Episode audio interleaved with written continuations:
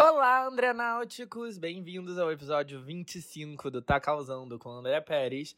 E hoje vamos falar do artista que teve disparado o maior álbum de 2021 no maior mercado fonográfico do mundo, os Estados Unidos. Apesar disso, ele está literalmente banido da imprensa mainstream, de premiações, de programas de TV. Ele foi demitido pela sua agência e até sua gravadora meio que ensaiou cortar laços com ele. O que diabos aconteceu? Além disso, vamos falar do filme da União Soviética, que virou um fenômeno na Noruega, sobre como a indústria de cinema da Espanha e da América Latina tentou segurar a barra nos últimos anos, e de todos os maiores sucessos musicais de 2021. Bora lá? Olá, eu começo o episódio pedindo desculpa pela demora, porque esse episódio deveria ter sido disponibilizado faz algumas semanas, mas ele atrasou, porque eu tive meu celular roubado. E com essa, aliás, furtado, né? Não foi um assalto. Mas com essa deixa, eu trago a notícia que eu tô de volta na minha terra natal, o Brasil. Depois de quatro anos morando em Lisboa e de passar pela Cidade do México, por Nova York, pela Andaluzia, por Paris e por São Paulo, eu estou de volta para onde tudo começou, o Rio de Janeiro. Não para sempre, mas, enfim, isso é assunto para outra hora. Porque Agora nós temos que terminar o que a gente começou no episódio passado. A retrospectiva do que causou em 2021. Pelo amor de Deus, a gente precisa acabar isso, porque ninguém aguenta mais 2021. 2022 precisa começar aqui no Tá Causando. Mas assim, a verdade é que concluir é uma palavra forte, porque eu vou seguir tendo um segmento onde eu vou meio que fazer retrospectivas, mas não vão ser episódios inteiros dedicados a isso, porque enfim, né? Alguma hora 2022 tem que começar aqui. Então, para nossa última parte, o nosso foco é na música. Mas antes disso, vamos falar de outras coisinhas, porque eu não gosto de focar em apenas uma categoria da cultura pop no episódio. Inclusive, eu ia começar falando sobre os grandes fenômenos literários do último ano. Ultimamente, ultimamente, assim, a última década, ou as últimas duas décadas, talvez, eu nem tenho sido um grande leitor, pelo contrário, eu tenho lido pouquíssimo, porque meu déficit de atenção para leitura só piora com o passar dos anos. E livro de ficção, então, eu acho que assim, sei lá, eu li o último faz uns 10 anos, de verdade. Mas é uma pena, óbvio, porque leitura é uma atividade muito valiosa, uma atividade é engaja o cérebro, que é bom para atenção, mas a parada aqui não é fazer críticas literárias ou falar sobre a importância da leitura. O ponto é a relevância dos acontecimentos do mercado editorial, os best-sellers que estão acontecendo no mundo e dando o que falar. E isso é um assunto interessante, independentemente de se você é leitor ou não, porque é um assunto que não fala, que não só fala muito sobre a nossa sociedade, como assim, eu não sei se livros são tecnicamente parte da cultura pop, mas é inegável como eles contribuem de maneira enorme para ela, né? De Harry Potter ao Crepúsculo, de James Bond a Ghost Girl, de Senhor dos Anéis a Jogos Vorazes, de Game of Thrones a Meninas Malvadas, de O Gambito da Rainha até para Todos os Garotos que Já Amei, incontáveis sucessos da cultura pop dos últimos tempos começaram como livro. Só que, bom, depois de toda essa introdução, eu venho dizer que a nossa retrospectiva sobre o mercado editorial de 2021, os livros que realmente bombaram, ficou grande demais. Então, vai virar um episódio especial que vai estar no ar na semana que vem. E olha, vai ter coisa interessante, porque eu já adianto que a autora do livro que mais de ficção, né, que mais vendeu, que foi o maior fenômeno, não só do ano passado, dos últimos anos, ela está implicada num assassinato. Então, né, fofoca. Mas bom, ok. Isso é para depois. Vamos pro que interessa hoje. E vamos começar com cinema. O que bombou no cinema hollywoodiano, nós já falamos, foi o novo Homem-Aranha. Mas e a indústria local de cinema? É, os países, né, conseguiram, os países além dos Estados Unidos, conseguiram penetrar a crise de Covid e trazer resultados bons? Além da China, óbvio que eu já falei aqui várias vezes que em 2021 virou o maior mercado de cinema do mundo, ultrapassando os Estados Unidos, que aliás, vamos falar mais sobre isso, mas não hoje também. O fato é que quando a gente pensa em cinema não hollywoodiano, é normal a gente pensar em filmes cults, né? Porque realmente o monopólio de Hollywood na cultura de massa é tamanha que quando a gente vai pro cinema ver um filme europeu ou argentino ou seja lá de onde ele for, nós já assimilamos que a gente tá indo ver algo cult, algo lado B. Mesmo que o filme seja completamente mainstream, tipo Relatos Selvagens, que é um fenômeno de bilheteria na Argentina, um filme super para todo mundo ver. Só que só por não ser inglês, já nos cria essa impressão. Que a gente tá indo ver um filme art house. Mas, assim, baseado na nossa própria indústria local, a indústria brasileira, a gente sabe que filmes não hollywoodianos são de massa. Podem ser. Minha Mãe é uma peça, Tropa de Elite. São todos sucessos, é, bastante bem feitos no que, elas se, no que eles se propõem a fazer e de massa. E assim, por mais que Hollywood reine em toda parte, todo país tem seus próprios Minha Mãe é uma Peça e Tropa de Elite. Só que se a indústria hollywoodiana foi destroçada com o Covid, mesmo que temporariamente, quem dirá as indústrias de cinema local?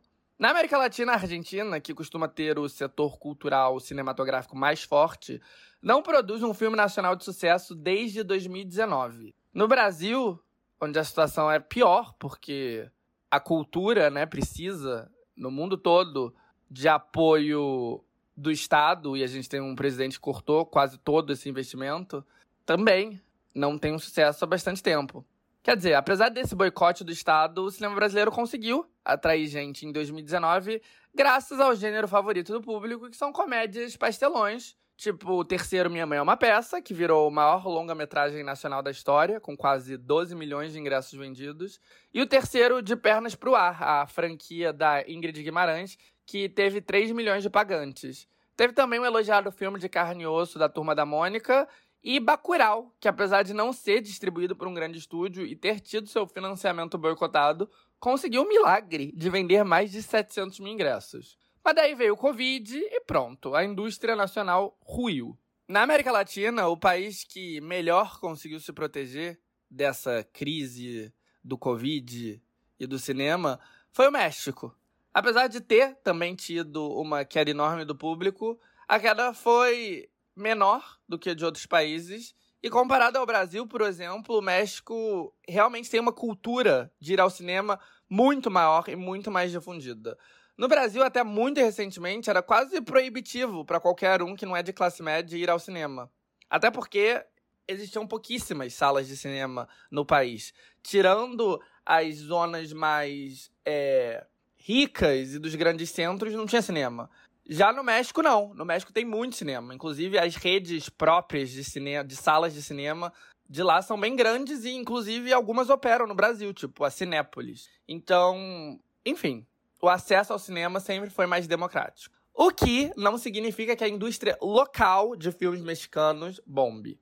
Porque não é o caso. A lista dos filmes mais vistos é quase sempre tomada 100% por filmes hollywoodianos. E o México ainda tem outro problema por ser extremamente próximo dos Estados Unidos e ter uma troca cultural e comercial muito grande com o país vizinho, muitas das mentes mais brilhantes do cinema mexicano acabam sendo sugadas por Hollywood. E o mercado, né, hollywoodiano, que tem muito mais possibilidade de dinheiro. Foi o caso do Alejandro González Iñárritu, do Alfonso Cuarón, do Guillermo del Toro, esse último depois de um período se fortalecendo na indústria espanhola, e esses três diretores têm tudo: prestígio, Oscar, sucesso em diferentes gêneros. Mas, independentemente do que a certidão de nascimento e os começos na indústria deles dizem, hoje eles são todos diretores hollywoodianos, não diretores mexicanos.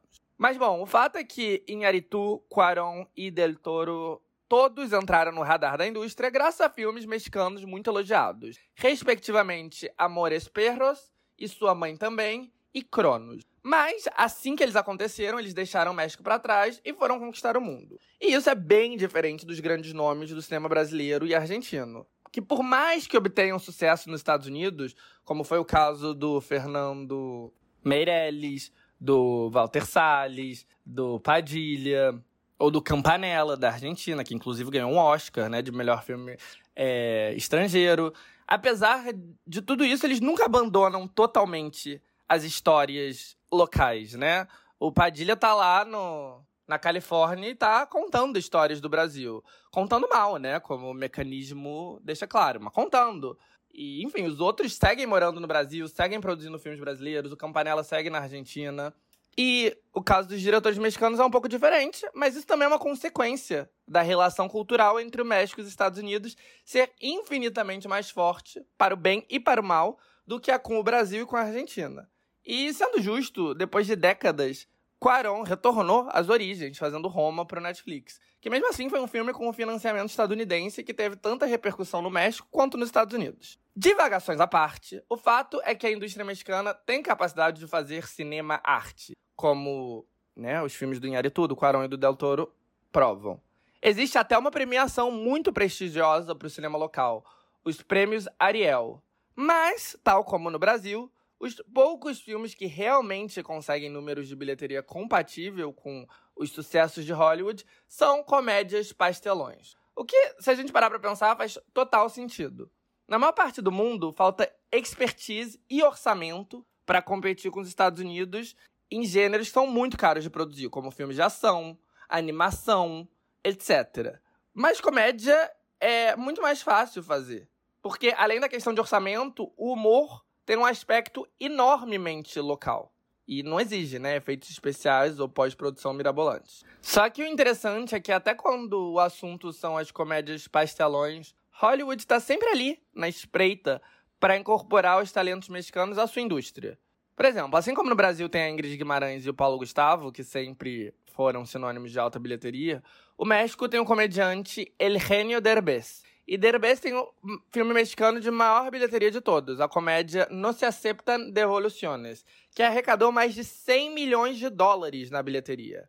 Aliás, é impossível para um filme argentino ou brasileiro lucrar 100 milhões de dólares na bilheteria. Mas No se aceptan devoluciones conseguiu feito não só porque o tamanho né, da, do, do público no cinema mexicano é o maior da América Latina, mas principalmente pelo fato de que existe uma enorme população mexicana nos Estados Unidos. Então, o filme, que é quase integralmente em espanhol, lucrou 44 milhões de dólares nos Estados Unidos. Porque, como eu disse, a conexão entre o México e os States é fortíssima. Mas bom, o fato é que o sucesso de No se aceptan devoluciones foi tanto inclusive entre o público Mexican American, que Derbez nunca mais trabalhou no México. E ele entrou na indústria muito mais lucrativa estadunidense, fazendo filmes e séries no país vizinho. Outro caso similar foi da atriz Carla Souza, que depois de estrelar várias das comédias mais lucrativas do cinema mexicano, virou uma das protagonistas da série estadunidense How to Get Away with Murder. Beleza, mas por mais interessante que o assunto como os Estados Unidos afeta a indústria de entretenimento mexicano seja, isso aqui é uma retrospectiva de 2021. Então, o fato é que a indústria de latina de cinema estava em frangalhos ao longo de 2021 e a do México não foi uma exceção.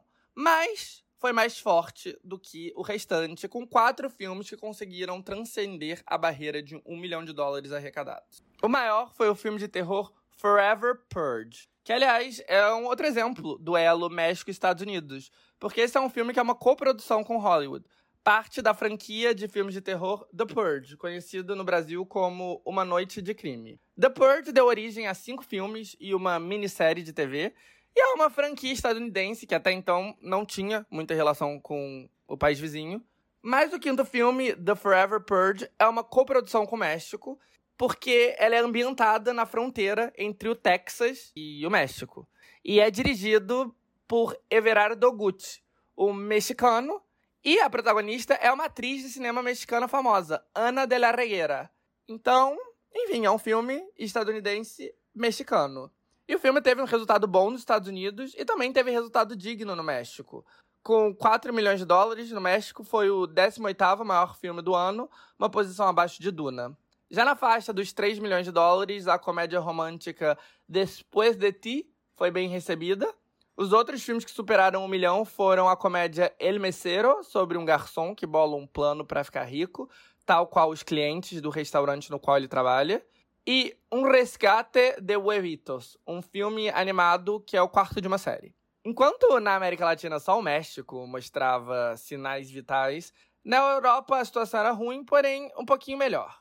Alemanha, Holanda, Noruega, Espanha, Itália e França foram alguns países que, apesar de todos os pesares e da bilheteria total super comprometida, conseguiram pelo menos colocar um filme próprio entre os 10 maiores do ano. Na Noruega, o grande sucesso foi Three Wishes for Cinderella, cuja história por detrás é curiosa e envolve socialismo, Alemanha Oriental e República Soviética. Porque antes da queda do Muro de Berlim, filmes do mundo capitalista em geral não podiam ser exibidos nos países soviéticos e na Alemanha Oriental. Ao invés disso, esses países tinham uma indústria própria que, apesar de tudo, até que era bastante desenvolvida. O país que tinha a maior expertise e os melhores profissionais era a República Tcheca.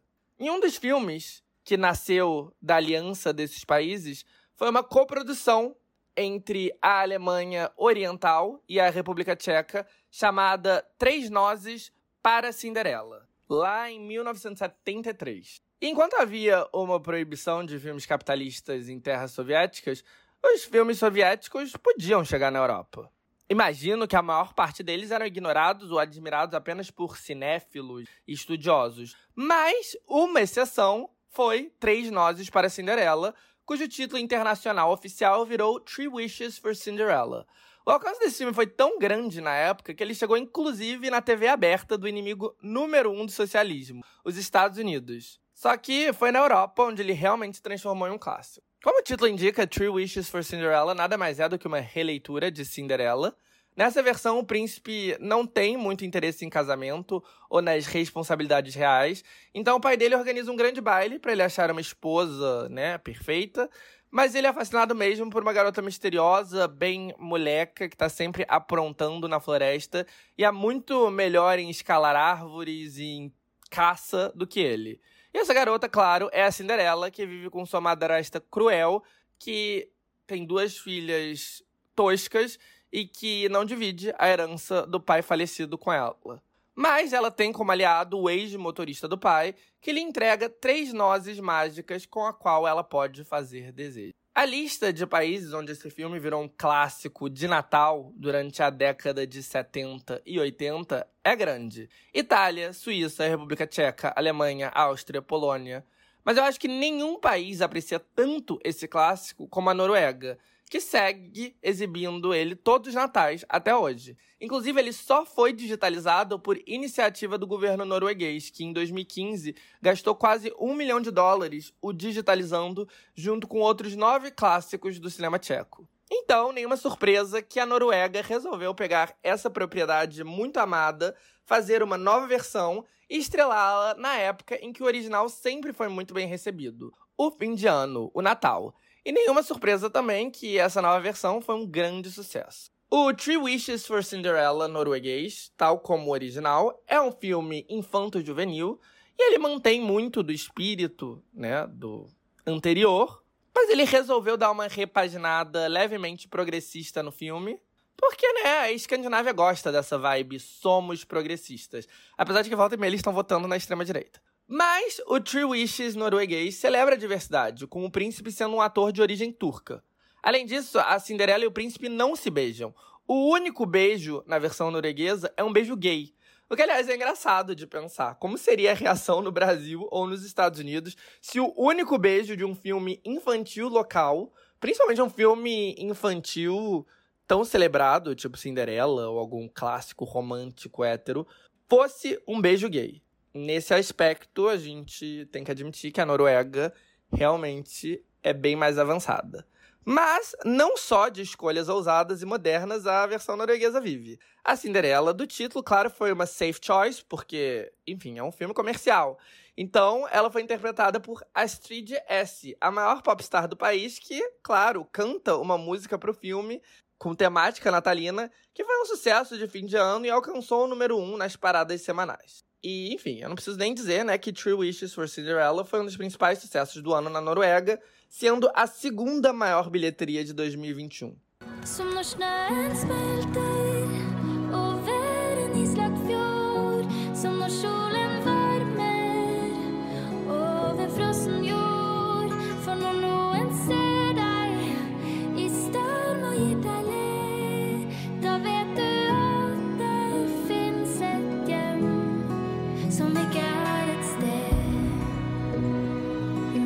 Na frente de Three Wishes, apenas No Time to Die, Sem Tempo para Morrer, o último filme da franquia do 007 com o Daniel Craig no papel título.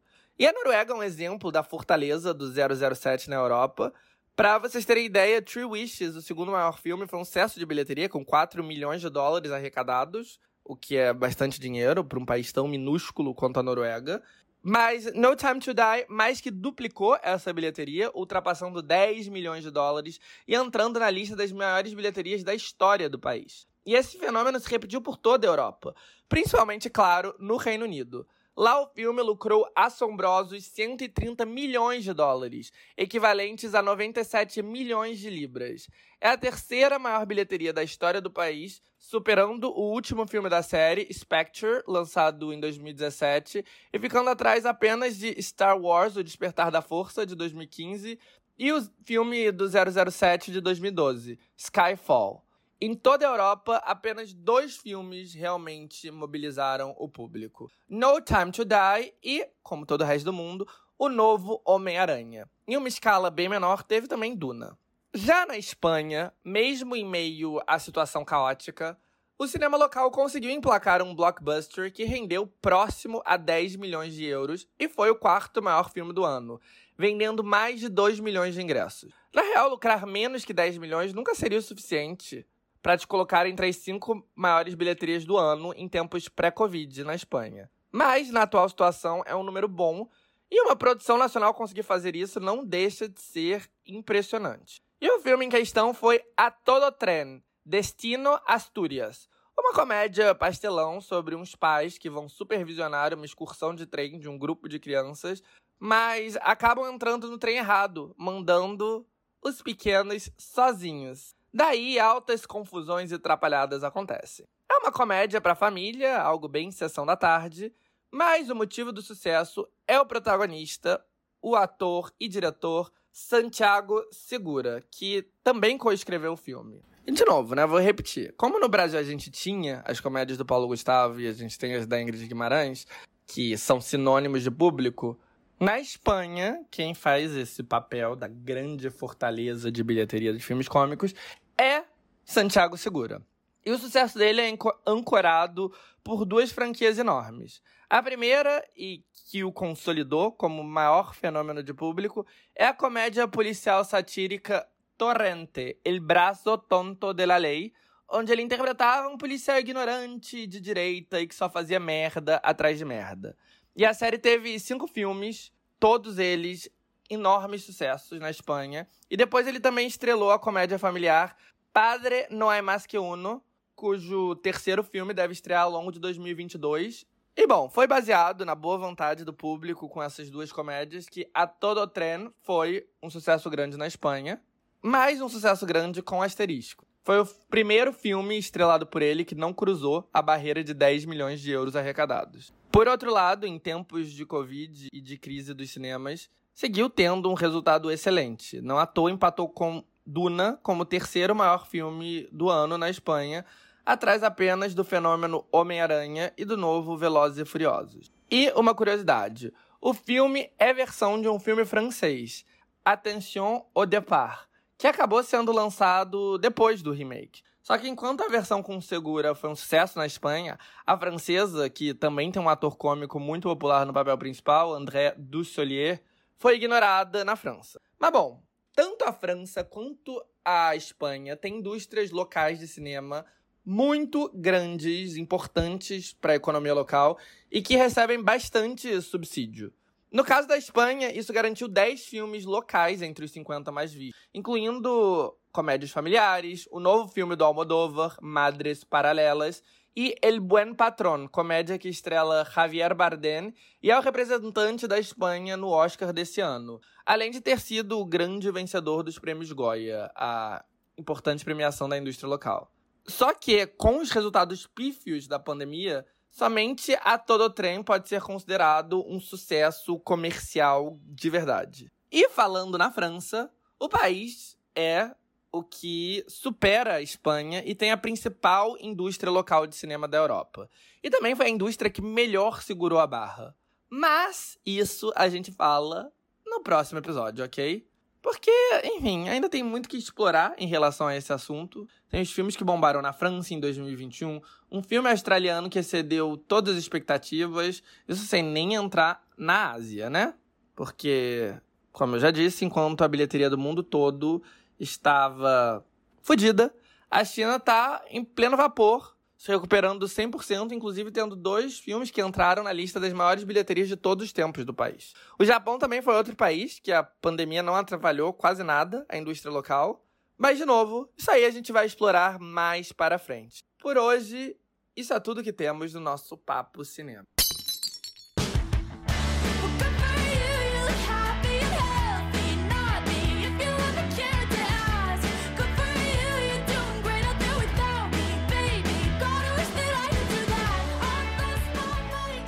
Agora nós vamos falar de música e do que bombou em 2021 e não existem dúvidas, né? A grande revelação do ano foi Olivia Rodrigo. E a ascensão dela foi super coberta aqui no Tá Causando. Acho que no segundo episódio, ou no terceiro, sei lá, um dos primeiros episódios coincidiu com o lançamento do segundo single dela. Então nós estamos falando e acompanhando o crescimento dela desde quase que o comecinho, em tempo real. Então, eu nem tenho muito a acrescentar, porque a gente já cobriu o lançamento do álbum dela, os atritos com a então ídola Taylor Swift. E chegou um ponto que eu falava tanto da Olivia Rodrigo que eu tava quase fazendo um segmento semanal, Olivia Rodrigo Watch, porque ela era o momento. Mas bom, aquele resumão de 15 segundos. Ela era uma atriz da Disney que já tinha causado certo burburinho no TikTok entre um segmento da geração Z, por causa do seu papel na série de High School Musical, sua vida amorosa, ela namorava com o protagonista da série, né, o co-protagonista, que também era o par romântico dela, e os seus dotes como cantora e compositora. Para todo o resto do planeta, ela surgiu em janeiro, quando, em tempo recorde, o seu primeiro single, Driver's License, virou um sucesso gigantesco. Pouco tempo depois, ela lançou o álbum Sour e foi um fenômeno, dando origem a outro mega hit, Good For You, os dados anuais do Spotify deixaram claro quão grande foi o impacto dela em 2021. Ela teve o álbum mais ouvido do planeta. Além disso, Driver's License foi a maior música de 2021 e Good For You também aparece entre as cinco maiores. Não existem dúvidas que, a nível global, Sour foi o maior sucesso do ano. E mesmo sem aparecer no top 5 dos maiores artistas do Spotify, algo natural, dado que ela não tem um catálogo extenso e tem apenas, tipo, 14 músicas lançadas, ela foi, sem dúvida, a maior artista de 2021 e a grande revelação. E Olivia nunca escondeu sua admiração por Taylor Swift, mas claramente houve um atrito entre as duas ao longo de 2021, provavelmente porque Taylor se sentiu ameaçada. E bom, ela é competitiva pra cacete e obcecada com vencer, e nada como o peso da competição para nos dar aquela energia pra gente superar e dar o nosso melhor. E o fato é que em 2021 Taylor mostrou ser osso duro de roer.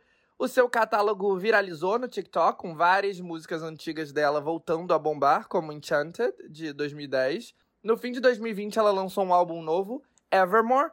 E ao longo de 2021, ela relançou dois trabalhos: Fearless, o seu segundo álbum, e Red, seu quarto. Obviamente, os dois foram um sucesso e o relançamento de Red, em específico, foi um fenômeno impulsionado pela versão de 10 minutos de All Too Well, uma das músicas favoritas dos fãs. Tudo isso fez com que Taylor, que no passado deu sinais de que não seria tão forte em streaming quanto ela era em vendas digitais e físicas, fosse a maior cantora de 2021 no Spotify a nível global e a segunda maior artista no total, a segunda artista mais ouvida de 2021. Logo atrás dela, em terceiro, a boy band de K-pop BTS. De novo, já cobrimos esse fenômeno aqui várias vezes. E em 2021, eles lançaram dois singles em inglês, Butter e Permission to Dance, uma colaboração com Coldplay intitulado My Universe e um single em japonês para o mercado nipônico. Em termos de uma base de fã dedicada e fanática, nenhum artista do planeta consegue competir com os garotos. Qualquer single que eles lançam vai imediatamente para o topo do Hot 100 da Billboard, devido à mobilização dos fãs, e qualquer projeto que envolva eles é garantia de centenas de milhões de dólares em rendimento. Isso sem nem falar nos shows nos maiores estádios do mundo, que são uma missão quase impossível de conseguir ingresso devido ao tamanho da demanda. Em quarto, Drake, que nos Estados Unidos foi o maior artista de todos, como ele sempre é. O poder do rapper canadense no mercado estadunidense é impressionante, histórico. E em 2021 ele lançou um novo álbum, Certified Lover Boy. E bom, como eu disse, a nível global, ele foi o quarto artista mais ouvido no Spotify, uma posição acima de outro canadense, Justin Bieber, que completa o top 5. Bieber foi impulsionado pelo novo álbum Justice, que deu origem a vários hits, incluindo o número 1, Peaches. No segundo semestre, ele teve outra música enorme, Stay, seu dueto com o rapper australiano Kid Laroi.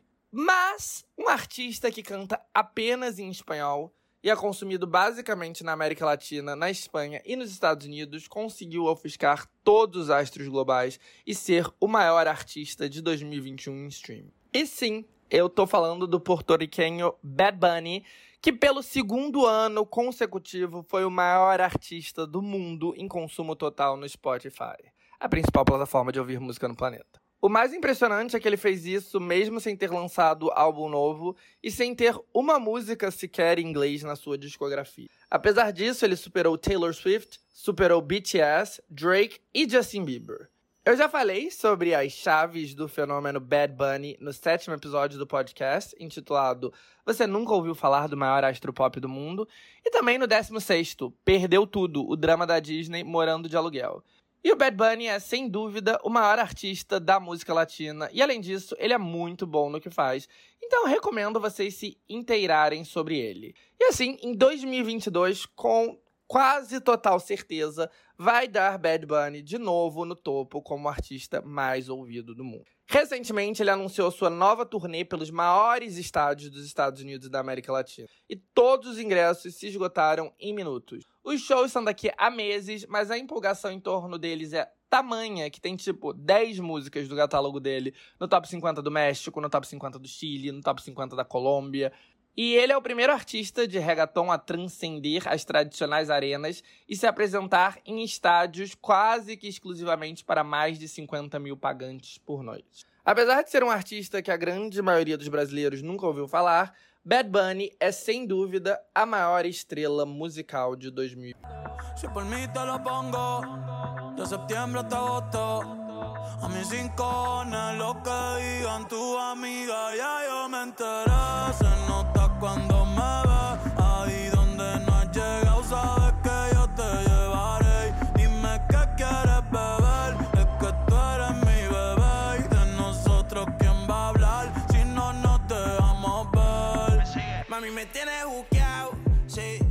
Para uma estrela que brilhou em 2021 foi Billie Eilish. É, depois da estreia fenomenalmente bem sucedida dela nos últimos dois anos, Billie estava naquele momento complicado da carreira de uma estrela do pop, onde ela tem que provar que o sucesso inicial não foi uma anomalia. E assim, na moral, tinha muita gente que parecia estar torcendo contra ela, porque nas semanas que antecederam o lançamento do segundo álbum dela, Happier Than Ever, tinha uma tentativa de cancelar e diminuir ela uma atrás da outra. Porque o namorado dela tinha tweets problemáticos antigos, porque nenhum dos singles estava bombando de verdade, etc, etc. Para quem ouviu lá os primeiros está causando, eu sempre comentava polêmicas que ela estava implicada.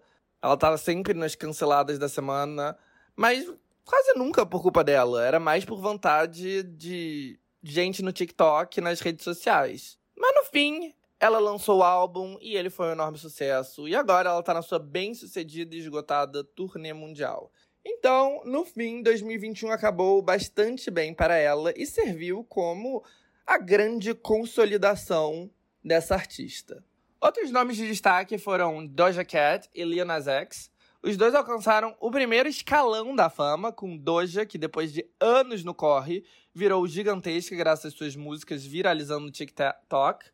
E agora ela tá aí, emplacando um hit atrás do outro do seu terceiro álbum, Planet Her. Lil Nas X, por sua vez, está fazendo história como um rapper gay que teve os dois vídeos mais comentados de 2021, Call Me By Your Name e Industry Baby. E ele finalmente lançou seu primeiro álbum full length. Só que, apesar de todo o sucesso e do indiscutível talento dos dois, eles têm que ficar atento para realmente se provarem a longo prazo. Como assim? Bom, Tanto Lil Nas X quanto Doja Cat são o que chamamos de single artists, ou seja, artistas que causam enorme interesse com seus singles e vídeos, mas que não têm uma fanbase super consolidada, principalmente nos Estados Unidos. Prova disso foi o fato da primeira semana do álbum de ambos ter tido vendas menores do que rappers bem menos conhecidos, apesar dos dois terem tido músicas inescapáveis e presenças midiáticas gigantescas. A quantidade de gente que ouviu falar de Doja Cat e de Lil Nas X é muito maior do que quem ouviu falar de Summer Walker ou de Young Gunna. Sendo assim, por que diabos a Doja e o Lil Nas X causaram menos expectativa na semana de lançamento que esses artistas, em tese, menos conhecidos? E pode até soar um pouco contraditório dizer que a Doja é uma singles artist quando quase todo o álbum dela viralizou. Mas, de novo, isso aconteceu gradualmente, graças à viralização das músicas no TikTok. Isso não tira o mérito dela, mas é um sinal de que o público, principalmente o estadunidense, ainda precisa ser levado até ela com singles de viralização. Que o consumo e interesse não é de imediato, não é orgânico de imediato. Mas ser single artist não é o fim do mundo. Pelo contrário, você pode construir uma carreira muitíssimo plena e forte, que eventualmente se consolida em interesse orgânico por tudo que você lança. Por exemplo, Rihanna. Eu sei que a essa altura a gente já esqueceu que a profissão original dela era cantora, mas num passado bem distante, ela lançava um álbum novo todo ano. E ela fez isso por tipo uns oito anos, então teve muito álbum. Mas durante todo esse período, ela era uma singles artist nos Estados Unidos. O álbum dela tinha a primeira semana de vendas meio medíocres, boas, mas não espetaculares, iam vendendo bem à medida que os singles iam acontecendo. E esse também era o caso da Katy Perry. A Katy tinha um hit atrás do outro. E no final das contas, os álbuns dela vendiam muito bem mas por causa do acúmulo do sucesso dos singles. Na primeira semana, o sucesso era simplesmente ok. Ele não era equivalente ao sucesso dos singles ou ao tamanho da presença midiática dela. E a Kate meio que virou o contraponto da Rihanna, né? É, porque a Rihanna foi de uma singles artist para uma artista que está todo mundo obcecado com que qualquer coisa que ela faça vira um sucesso ela transcendeu essa peste de singles artists. Já a Kate, não. A Kate, meio que no momento que as pessoas perderam o interesse dos singles dela, ela decaiu. Ela não é mais uma artista A-list. Isso aconteceu porque a moda dela passou.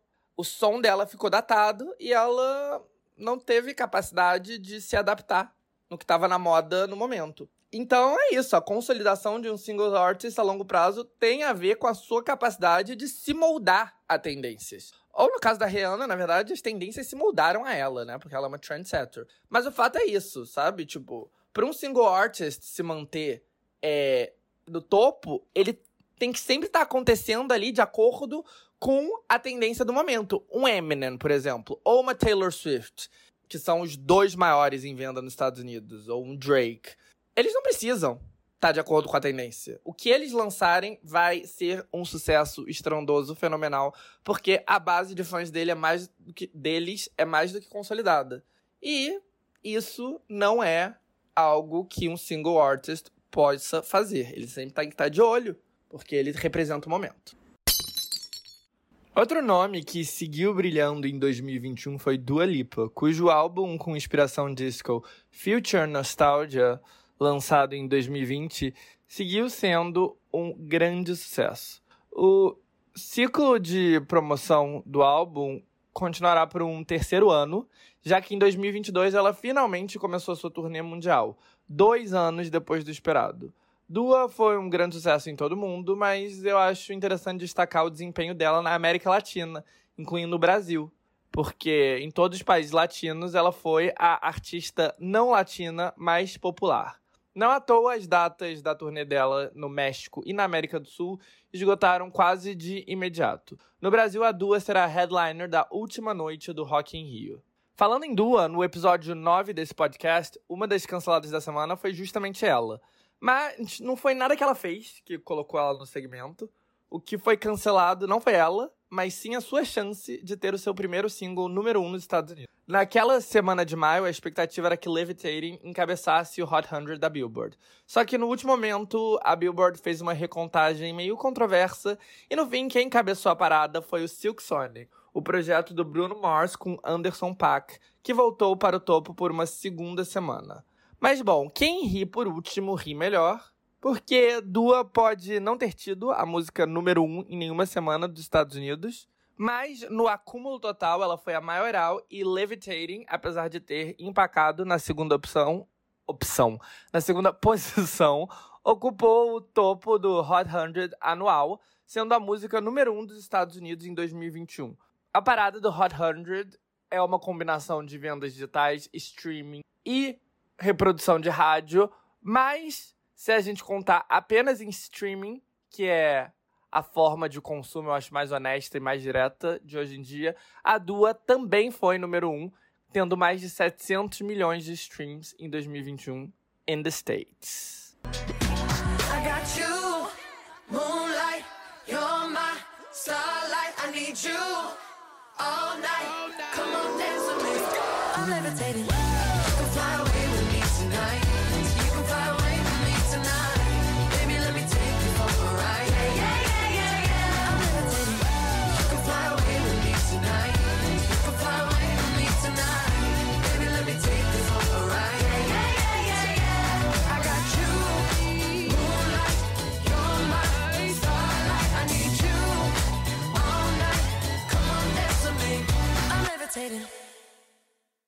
Foi a primeira vez em algum tempinho que uma música que não é rap foi a mais popular nas plataformas de streaming dos Estados Unidos. Em 2020, a música mais reproduzida foi The Box, do Roddy Rich. Em 2019, Old Town Road, do Lil Nas X. E em 2018, One Dance, do Drake. Todas essas canções alcançaram mais de 900 milhões de streams. Esse ano, nenhum rap teve esse nível de sucesso, e com Levitating, Dua conseguiu a coroa para ela mas mostrando que o pop dificilmente consegue ter o mesmo alcance que o rap nos Estados Unidos, Levitating fechou o ano com 700 milhões de streams, distante dos mais de 900 milhões dos raps dos anos anteriores. E nem dá para dizer que o sucesso fenomenal de Levitating foi divorciado do rap, porque a versão que estourou no país foi a com a participação do rapper da Baby. Da Baby, aliás, foi um dos grandes cancelados de 2021, depois de colaborar e defender o rapper Tory Lanez, acusado de atirar na sua ex Megan Thee Stallion, e pouco depois fazer comentários homofóbicos e super ofensivos no seu show no Lollapalooza. Esses comentários fizeram com que a Dua o repreendesse em um comunicado e que a sua equipe tenha tirado a versão com os versos dele das rádios. Mas, apesar disso, foi essa versão que realmente causou no país. I'm one of the greatest, ain't no debating on it. I'm still levitated, I'm heavily medicated. Ironic, I gave him love and they end up hating on me.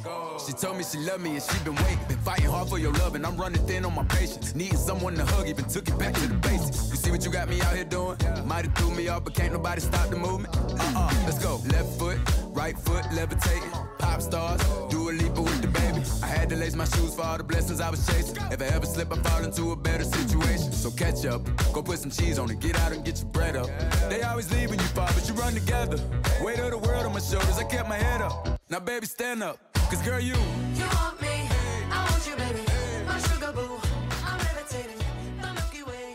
E agora, algumas curiosidades. Dua Lipa foi a artista britânica mais streamed a nível global em 2020. Um resultado excepcional, levando em conta que o seu álbum Future Nostalgia é do começo de 2020. Além do sucesso do álbum, que seguiu gerando hits tal como Levitating, Dua foi impulsionada esse ano por um relançamento do projeto e pela sua colaboração com Elton John, Cold Heart. A música Dance, remixada pelo trio de DJs australianos Pnau e lançada em agosto, foi um sucesso global, dando a Sir Elton John seu primeiro número um em décadas. Mas enquanto Dua foi a maior artista britânica no mundo, ela não foi a maior artista britânica no país natal dela, no Reino Unido. Lá, o maior artista local foi Ed Sheeran, que em 2021 lançou um novo álbum, Equal, e teve dois singles número um no país, Bad Habits e Shivers. Mas, apesar de ser o maior artista local na lista dos artistas mais streamed em 2021 no Reino Unido, Ed Sheeran teve que se contentar com a terceira posição no ranking geral. Porque o top 2 dos dois maiores artistas no UK em 2021 foi igualzinha à lista dos Estados Unidos, com Drake no topo e Taylor Swift em segundo. Na lista das maiores músicas, Bad Habits ficou em terceiro também, atrás dos dois sucessos de Olivia Rodrigo, Driver's License e Good For You. Já dentre os álbuns mais streamed, Sheeran ficou em segundo, atrás do álbum da Olivia e uma posição acima do álbum da Dua. Mas esse top 3 de álbum, Sour da Olivia, seguido por Equal do Ed Sheeran e por Future Nostalgia da Dua Lipa, refere-se exclusivamente ao consumo através de streaming. Quando analisamos a lista dos maiores álbuns de 2022 no Reino Unido, com todos os dados acrescentados, streaming e vendas físicas e digitais, daí ela fica um pouco diferente. No caso, Sheeran segue em segundo com Equal, mas Olivia cai para a quarta posição. No topo, a maioral é, sem surpresa nenhuma, Adele, com seu novo projeto 30. Em terceiro lugar, na lista dos maiores álbuns, está ABBA, com Voyage, o primeiro álbum inédito deles em 30 anos. Uma posição abaixo de Olivia Rodrigo e completando o top 5 temos o Queen, com seu Greatest Hits. Algo impressionante por alguns motivos. O primeiro é que o Greatest Hits deles foi lançado em 1981. E segundo é que o Greatest Hits deles é, já faz quatro décadas, o álbum mais vendido da história do Reino Unido.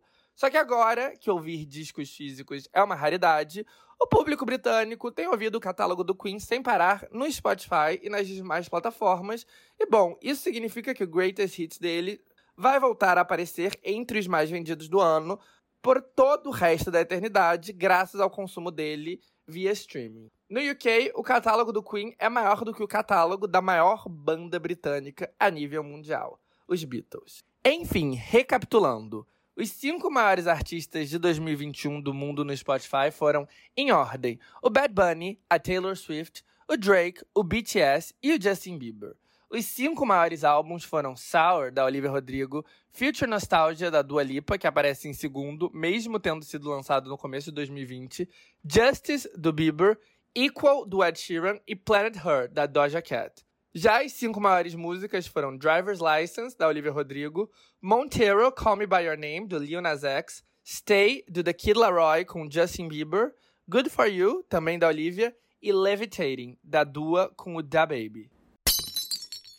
O fato do Bad Bunny ser o artista mais consumido do mundo deixa claro que o reggaeton segue fortíssimo. Não só o reggaeton, né? A, também a vertente da qual o Bad Bunny faz parte, que é o trap latino. E o Bad Bunny em si, ele é um fenômeno da natureza, porque artista de reggaeton da moda sempre tem. Teve a época que o J Balvin era o artista do momento, aí depois foi o Maluma, daí o Ozuna. Só que a parada de artista da moda é que ele emplaca um monte de hits, tem um monte de sucesso, depois meio que cai um pouco, e aí eventualmente aparece de novo com um hit ali, um hit acolá. Sempre com uma carreira boa, porque o público latino é bem fiel, mas não necessariamente no panteão da música latina. Já o Bad Bunny foi direto pro topo desse panteão. Ele não é um artista da moda, ele é um artista que é um evento. Cada música dele é um evento. Cada turnê dele é um evento de proporções épicas. E talvez ele seja o primeiro artista de reggaeton, desde o Dead Yankee e o Don Omar, lá no começo dos 2000, que conseguiu isso. E ele foi muito mais além, porque o Dead Yankee e o Don Omar eram os maiores dentro do gênero deles. O Bad Bunny é o maior da música em espanhol, ponto. E assim, o que o Bad Bunny tem? Eu já falei bastante sobre isso, como eu já disse. É, tem dois episódios onde eu cubro extensamente o apelo dele, mas a verdade é que não existe explicação lógica. Não dá para explicar o sucesso estratosférico de alguém de maneira coesiva, coerente. Porque esse sucesso não é necessariamente coerente. Ele vem de coisas abstratas, como carisma, timing, sorte, identificação. Mas a parada do Benito é que ele é, um, extremamente estiloso, dois, muito autêntico, três, ele tem uma personalidade um pouco quebradora de tabu, que atrai bastante, né, a juventude atual. Ele, ele mexe um pouco com os papéis de gênero, com é, o que é, com a sexualidade, o que é aceito de um homem hétero.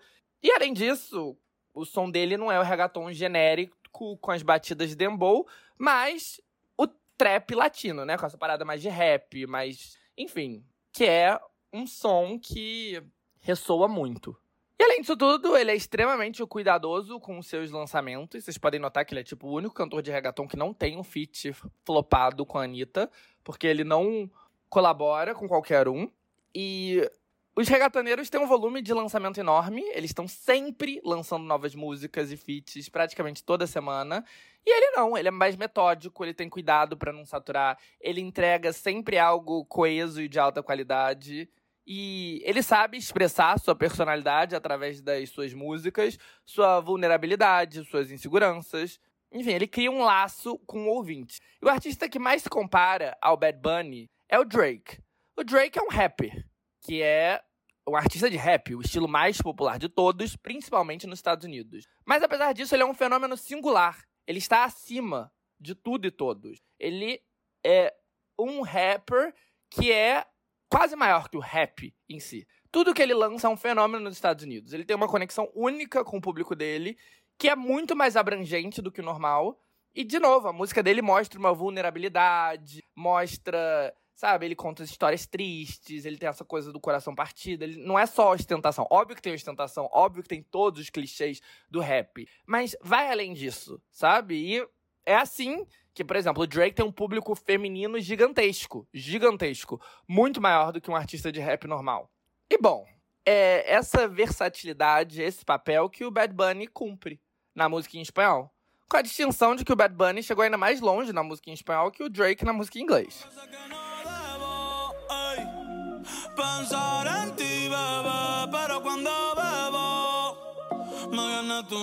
Me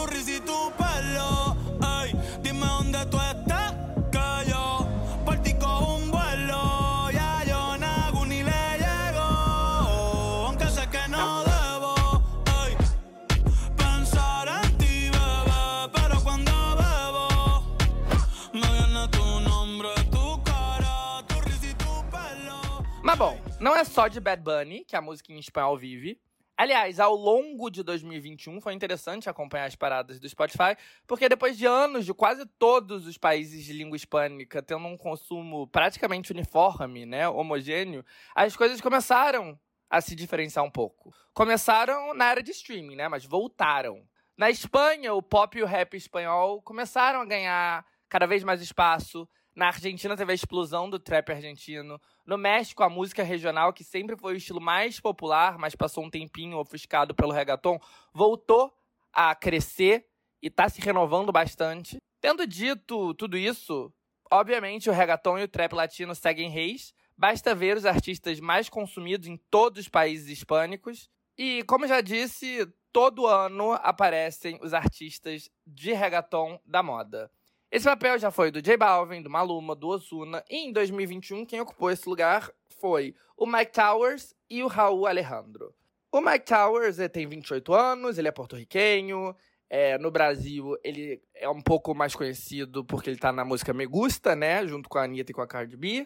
Ele tá no corre desde 2013 mas a sua ascensão começou em 2016, enfim, em 2019 ele conseguiu um monte de hit e desde então ele não parou.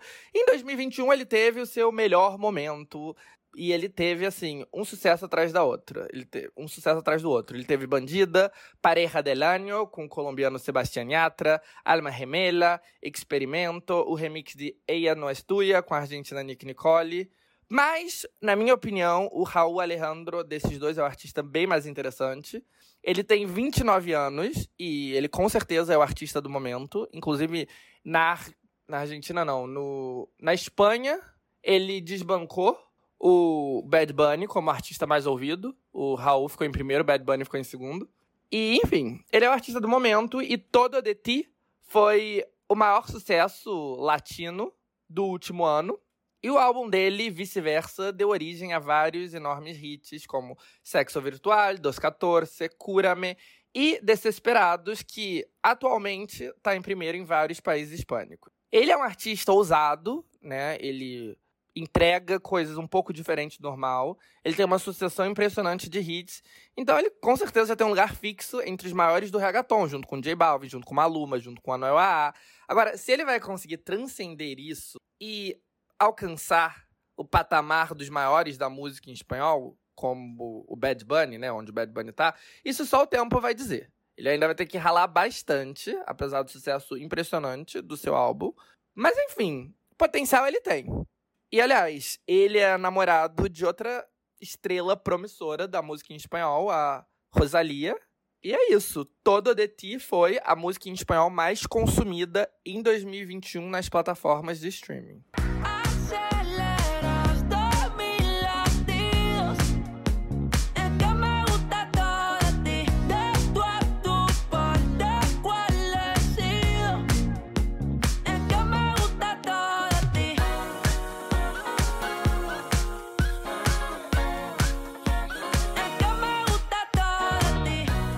América Latina e a Espanha têm, obviamente, a mesma língua. Aliás, não toda a América Latina, né? Estamos no Brasil, nós sabemos disso. Mas a maior parte da América Latina e a Espanha, o castelhano.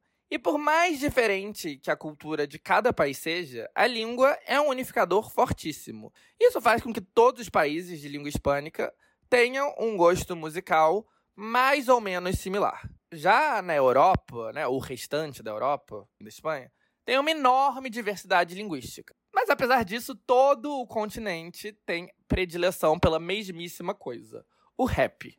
Aliás, os gêneros urbanos são reis no mundo todo, né? O reggaeton hoje em dia totalmente influenciado pelo trap, né? O estilo mais popular é o trap latino. Nos Estados Unidos nem se fala da popularidade do trap e do rap. E bom, na Europa, idem. Se você for ver a lista dos artistas mais populares em quase qualquer país europeu, Itália, França, Alemanha, Áustria, Holanda, Dinamarca, Suíça, Suécia, Finlândia, etc., a probabilidade é que essa lista seja dominada pelos rappers locais. A única exceção é o Reino Unido.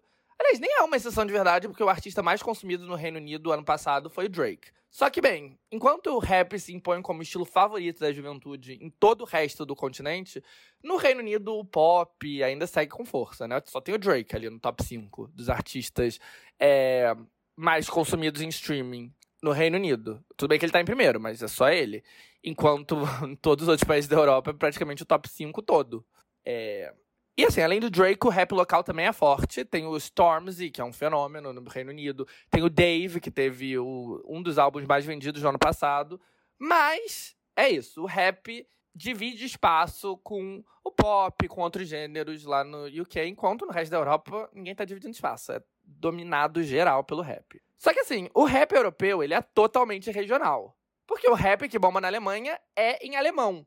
Então, no máximo, ele vai chegar ali até a Áustria, até a parte alemã da Suíça. Na Itália, é em italiano. Na França, é em francês. Então, de novo, vai chegar na França, vai chegar na Bélgica, na parte francesa da Bélgica. Mas ficam restritos aos países que falam aquela língua. Mas isso não quer dizer que não tem um estilo que una toda a região. O EDM, o Electronic Dance Music.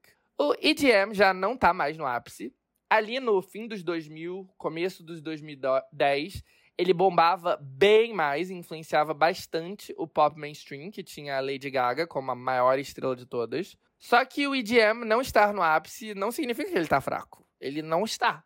E é aí que a Europa tem seu momento unificador para brilhar. Pois lá é meio que o berço desses. Não à toa, vários dos maiores DJs do mundo vêm da Europa. Tem o David Guetta, o Kungs, o DJ Snake, que são da França. O Tiesto, o Afrojack, o Armin van Buren e o Martin Garrix, que são da Holanda. Da Suécia, teve o falecido Avicii e o Swedish House Mafia.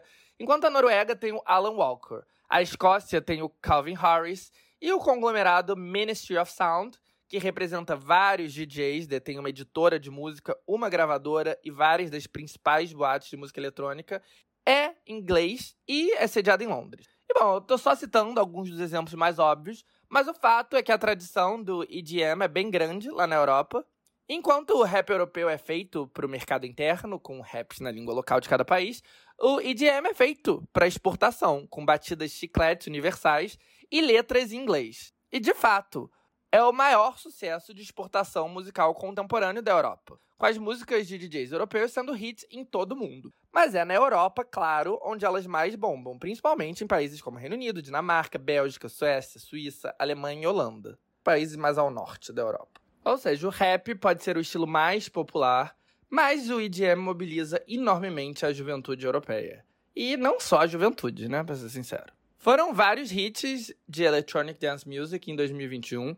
Teve Head and Heart, dos ingleses Joel Corey e Mnek. Bad, do Joel Corey com o David Guetta. Your Love, dos alemães ATB e Topic. E muitos outros mais. Só que os dois maiores sucessos foram The Business, do veterano DJ holandês Tiesto, e Friday, do Riton com os Nightcrawlers. Let's get down, let's get down to business. Give you one more night, one more night to get this. We've had a million, million nights just like this. So let's get down, let's get down to business. Let's get down, let's get down to business. Give you one more night, one more night to get this. We've had a million, million nights just like this. So let's get down, let's get down to business.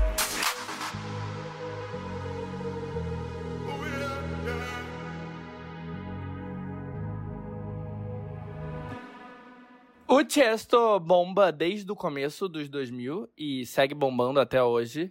Já Friday é uma música feita pelo Riton, um DJ do norte da Inglaterra, Riton, com R, junto com os The Nightcrawler, um coletivo escocês. A base da música é um hit do começo dos 90 dos Nightcrawlers, Push the Feeling On, cuja batida já foi usada em inúmeras canções, como Hotel Room Service do Pitbull. Friday foi feita em colaboração com dois influencers que bombam no TikTok, Mufasa e Hypeman, o que, claro, ajudou na viralização.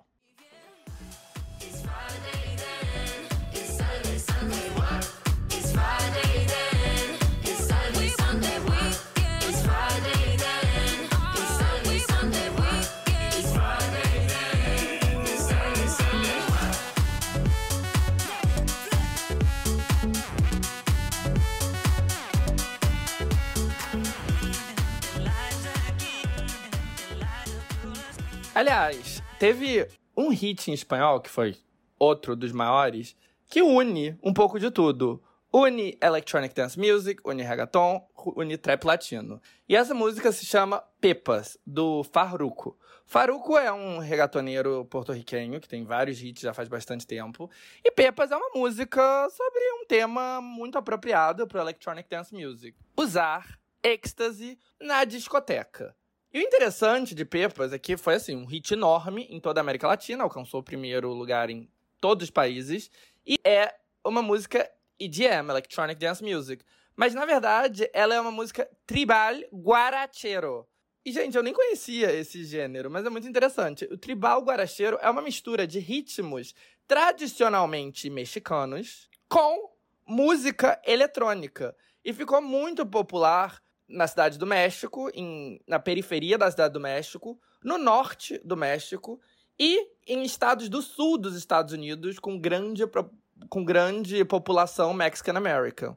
E virou um gênero é, bastante desenvolvido e que deu origem a produtores famosos, e foram esses produtores que criaram Pepas do Faruco. E Pepas, aliás, é um- uma, uma gíria, né, para pastilha, para comprimido. O interessante de Pepas, e provando, né, a popularidade do electronic dance music na Europa, é que a música alcançou o primeiro lugar, né, em toda a América Latina. Também foi um grande sucesso nos Estados Unidos, com o público latino dos Estados Unidos, chegando a 25º lugar do Billboard Hot 100, que é uma posição altíssima para uma música integralmente em espanhol. Só que a música também foi um fenômeno na Europa.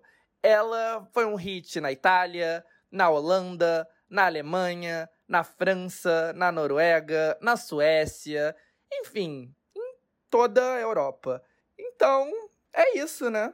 Uma música de um regatoneiro mega popular de Porto Rico que segue uma música eletrônica que nasceu na Europa e se misturou com sons tradicionais do México para virar popular na cidade do México, no norte do México e no sul dos Estados Unidos e que deu origem a um dos maiores sucessos em espanhol de 2021, que transcendeu as barreiras do mundo hispânico e virou um hit inescapável também na Europa.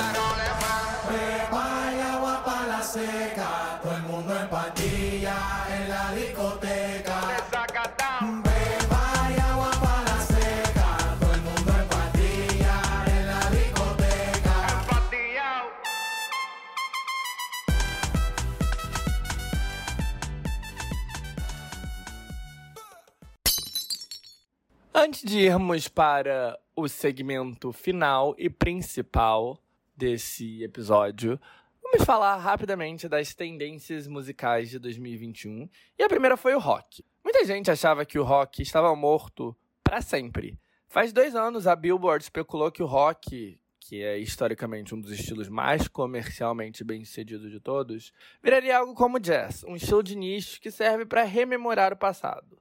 Pouco tempo depois, a Vice declarou que a guitarra estava morta. E de fato, naquela época ela estava. A última vez que uma música que colocava a guitarra em primeiro plano atingiu o número 1 um nos Estados Unidos tinha sido mais de 10 anos antes e era My Life Would Suck Without You, da Kelly Clarkson, lá em 2019. Naquela época, ninguém imaginaria que o rock corria risco de vida, porque a primeira década de 2000 foi, em retrospecto, até que bem receptiva com o rock, principalmente comparado com a década seguinte. Nesse período, bandas de rock muito importantes surgiram, como os The Killers e o Arctic Monkey. O pop punk era um movimento forte, com o sucesso comercial de grupos como Blink-182, Simple Plan, Fall Out Boys, Good Charlotte. O rock indie era extremamente cool, tendo lugar de destaque na trilha sonora dos maiores fenômenos adolescentes da época, como O.C., a série, e os filmes da saga Crepúsculo.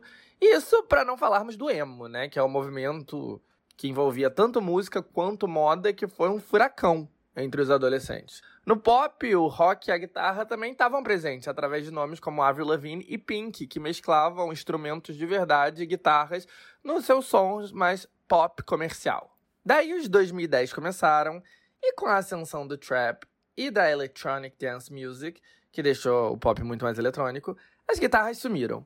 O sucesso comercial de bandas de rock também diminuiu. E quando os 2010 chegaram ao fim, o rock parecia estar em estado quase vegetativo. Até no Reino Unido, um país importantíssimo para o estilo, quase nenhuma banda nova emergia. Mas aí chegou 2021 e ficou claro para todo mundo que o rock estava de volta quando Olivia Rodrigo lançou como seu terceiro single Good For You, um rock com clara inspiração no começo dos 2000, principalmente na banda Paramore. Mas não foi o fato da Olivia, artista do momento, se jogar no rock que deixou claro que o estilo estava de volta, e sim o quão receptivo o público foi com a música. Good For You atingiu o primeiro lugar em toda parte e foi um dos maiores sucessos de 2021. Também foi responsável por acabar a seca de música sem guitarra em primeiro plano no topo do Hot 100, uma seca que durou 12 anos. Mesmo antes de Good For You explodir, o retorno do rock parecia iminente. E como a maior parte das tendências musicais nos Estados Unidos, as pistas do retorno do rock estavam no estilo mais popular do país, o rap. A nova leva de artistas do rap, nomes como Lewis Vert, Juicy WRLD e XXX Tentacion, que emergiram do influente site de streaming SoundCloud, tinha clara inspiração no emo do começo dos 2000, tanto nos seus looks como nas letras das músicas. Mesmo antes disso, a estética do rapstar, o cara que quebra regras, se droga e bebe, tem um monte de mulher e muito dinheiro, era claramente uma nova reencarnação do clássico rockstar. Um paralelo que inclusive foi feito em várias músicas de rap de grande sucesso no nos últimos anos. Por exemplo, no maior hit do Post Malone, que se chama Rockstar e foi lançado em 2018, dois anos depois o Da Baby teve outro sucesso com uma música do mesmo nome. Em 2021, um dos grandes hits nos Estados Unidos foi Rapstar, do Paulo G, cheio de loops de guitarra. Elementos da cultura do rock, como os famosos mosh pits ou rodinhas nos shows ao vivo, também viraram lugar comum em shows de rap. E também houve estrelas do rap que fizeram a transição para estrelas do rock. Foi o caso do Machine Gun Kelly, que através de uma parceria com seu amigo Travis Barker, o baixista do Blink-182, mudou seu som para algo mais rock. Aliás, Machine Gun Kelly e Travis Barker foram meio onipresentes em tapetes vermelhos e sites de fofoca no último ano, por causa dos seus romances bastante intensos com a Megan Fox e a Kourtney Kardashian, respectivamente. E esse relacionamento ajudou a evidenciar o retorno do estilo rock também na estética, já que ambos estão sempre com looks roqueirinhos ultimamente para prestigiar seus namorados. Enfim, o Travis Barker foi uma figura importante na reemergência do rock. Foi ele que produziu o outro sucesso viral rock de 2021, a música da Willow Smith, Transparent Soul. Tanto o sucesso da Willow quanto a de Good For You da Olivia foram sinais claros da reemergência do rock, como eu cobri no episódio 11 do Tá Causando. Rock é coisa de garota adolescente. E outro fenômeno que eu cobri nesse mesmo episódio e que foi outra clara indicação do retorno do estilo foi a explosão do Måneskin. O Måneskin é um grupo de rock com um vocalista de look andrógeno e lápis no olho, que virou um grande sucesso na Itália depois deles terem sido revelados no X Factor local. Daí, no ano passado, eles ganharam o Festival Sanremo, um festival de música original que é um sucesso de audiência enorme no país, faz muitas e muitas décadas. E desde 2015, o vencedor do Sanremo também é escolhido para representar a Itália no Eurovision, o enorme concurso de música original pan-europeu, que é um sucesso de audiência em todo o continente. E isso significou que o Maneskin foi representar o país nesse palco global, e eles ganharam o evento e agradaram tanto a Europa que rapidamente eles viraram estrelas com alcance enorme por lá. E aí, com o poder da viralização no TikTok, eles conquistaram todo o resto do mundo, incluindo os Estados Unidos e a América Latina. E nada representa tão bem a força do rock em 2021 quanto uma banda de rock italiana virando sensação entre a juventude no mundo todo. Além disso, bandas de rock voltaram a estar entre os artistas mais elogiados e comentados do momento. Bandas indie como The War on Drugs e Japanese Breakfast tiveram bastante momentum, assim como a britânica Glass Animals. Glass Animals, aliás, teve uma das maiores músicas de 2021, com Heatwave, que foi a quinta música mais streamed em 2021 nos Estados Unidos, graças, óbvio, à viralização no TikTok. Hoje em dia a música continua no top 5 global do Spotify.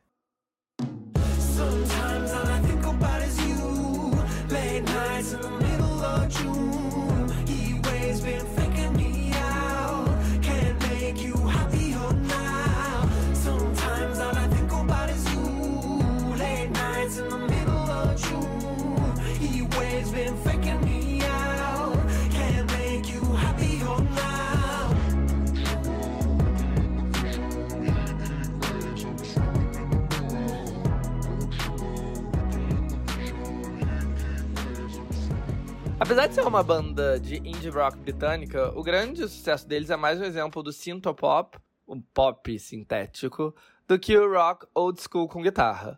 Mas tanto o synthpop como o rock old school com guitarra estiveram em toda parte, influenciando geral.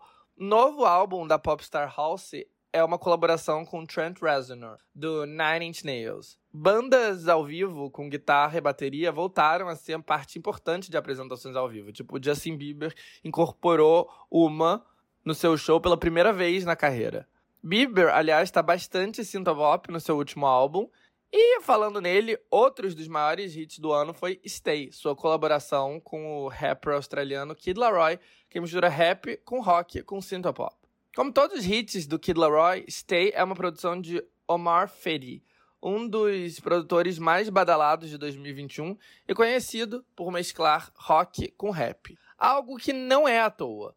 Antes de ser produtor, ele era guitarrista. E rock tá no sangue da família. O pai dele é um dos bateristas mais respeitados de Israel. Mas bem, o fato é que Omar Fedi esteve por trás de vários dos maiores hits do rap no último ano. Além das músicas de Kid Laroi, ele foi responsável pelos hits do Lil Nas X, tanto Monteiro, Call Me By Your Name, como That's What I Want, e em outra música inescapável no último ano, nos States, Mood, do 24 Karat Golden. E não foi só através de Omar Ferry que o rock voltou para as maiores músicas do momento. A guitarra estava super presente em Happier Than Ever, a música título do novo álbum da Billie Eilish, em Transparent Soul e outro hit da Willow, Meet Me At Her Spot, e também em Brutal, a faixa que abriu o álbum da Olivia Rodrigo. Ou seja, o rock não morreu, ele está vivíssimo. Essa última tendência de 2021 não é uma surpresa para os ouvintes do Tá Causando, porque eu já falei sobre isso bem recentemente, e a tendência em questão é vinis. A demanda por LPs tem crescido exponencialmente ao longo dos últimos anos. Explodiu de vez em 2020, quando a quarentena fez todo mundo sair correndo para comprar vitrolas e o consumo do formato explodiu. Bom, em 2021 o mercado segue aquecido, tão aquecido que pela primeira vez desde que a Nielsen Soundscan começou a acompanhar vendas físicas nos Estados Unidos, em 1991, a venda de álbuns em vinil foi maior do que a de CDs. Os famigerados LPs foram responsáveis por 38% das vendas de álbum no maior mercado consumidor do mundo. Quando a gente exclui vendas digitais e leva em conta apenas vendas físicas, os discos foram um pouco acima de 50% do consumo. Isso apesar de um ano desafiador, onde a demanda foi tanta que as fábricas que produzem discos estavam sobrecarregadas e houve problemas na cadeia de produção.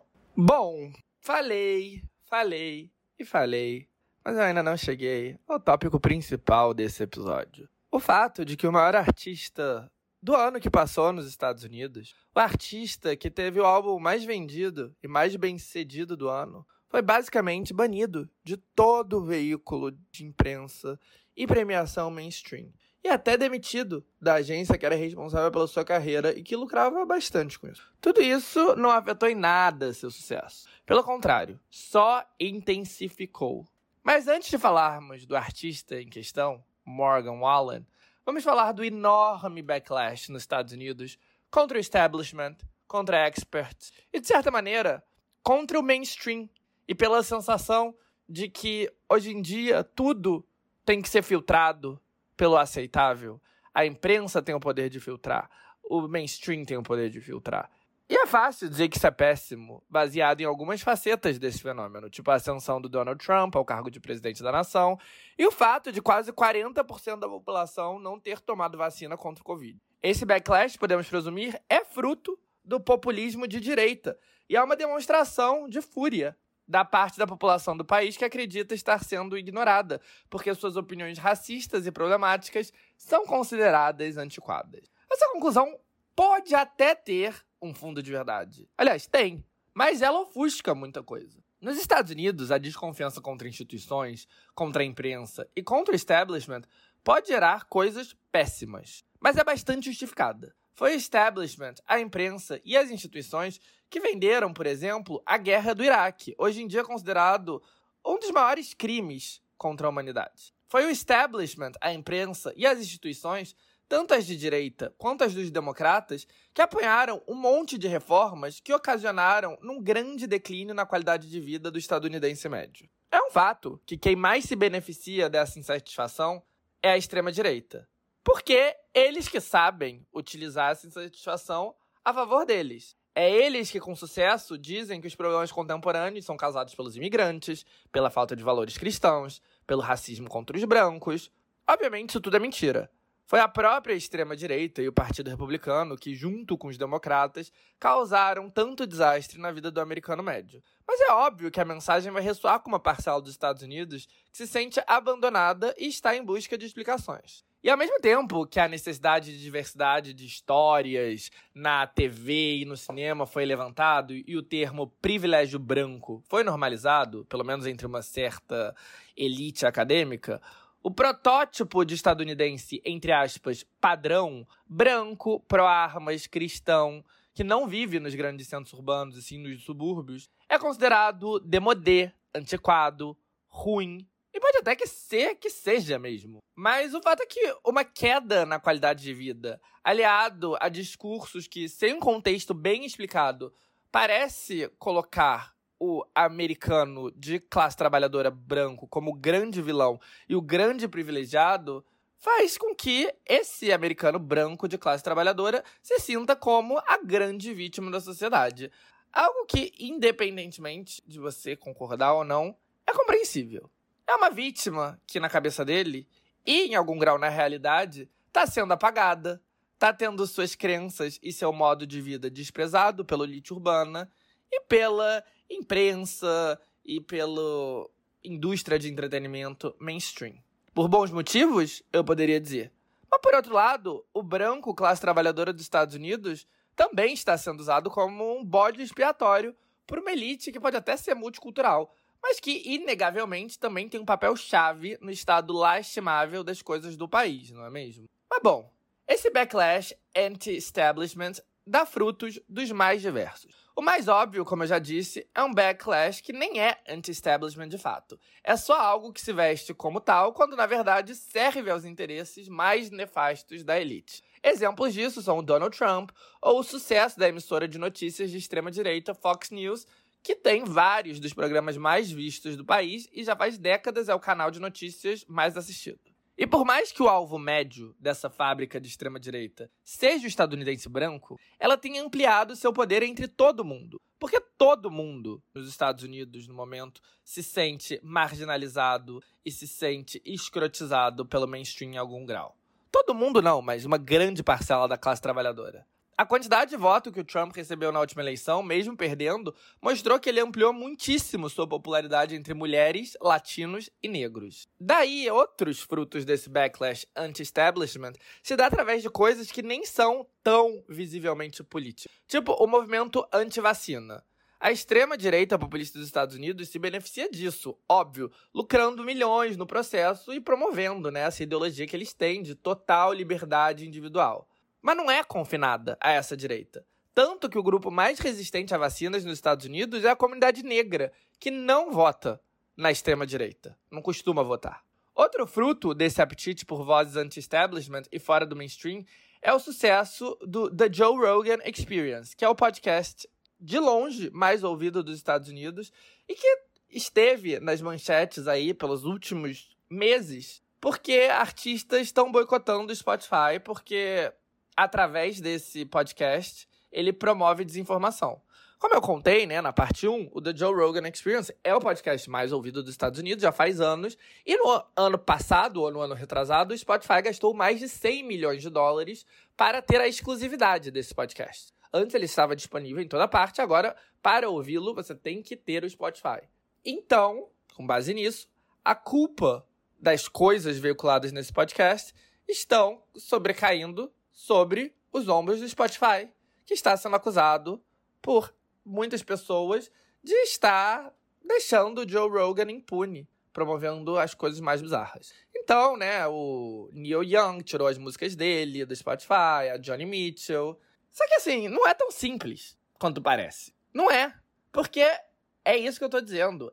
Esse backlash anti-establishment, essa vontade de acreditar no que não vem de expert, além de ter um lado bastante compreensível, não é confinado a um lado político. O Joe Rogan, em específico, é um libertário com muitas visões de direita. Mas não dá pra dizer que ele é um exemplo clássico de direitista. No programa dele, ele recebe todo tipo de figura anti-establishment que, pelos mais variados motivos, nunca poderiam aparecer na TV dos Estados Unidos, na imprensa mainstream. Isso inclui ativistas dos direitos palestinos, ativistas anti-imperialismo, o Snowden.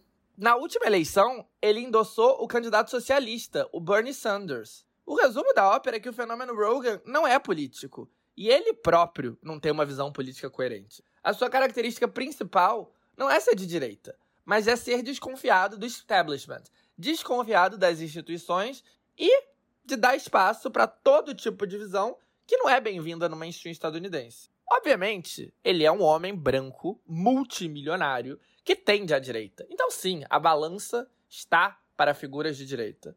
Mas não é só isso. E o apetite dele por ouvir essas vozes, que são tão renegadas, algumas para o bem, algumas para o mal, esse é o motivo do sucesso dele.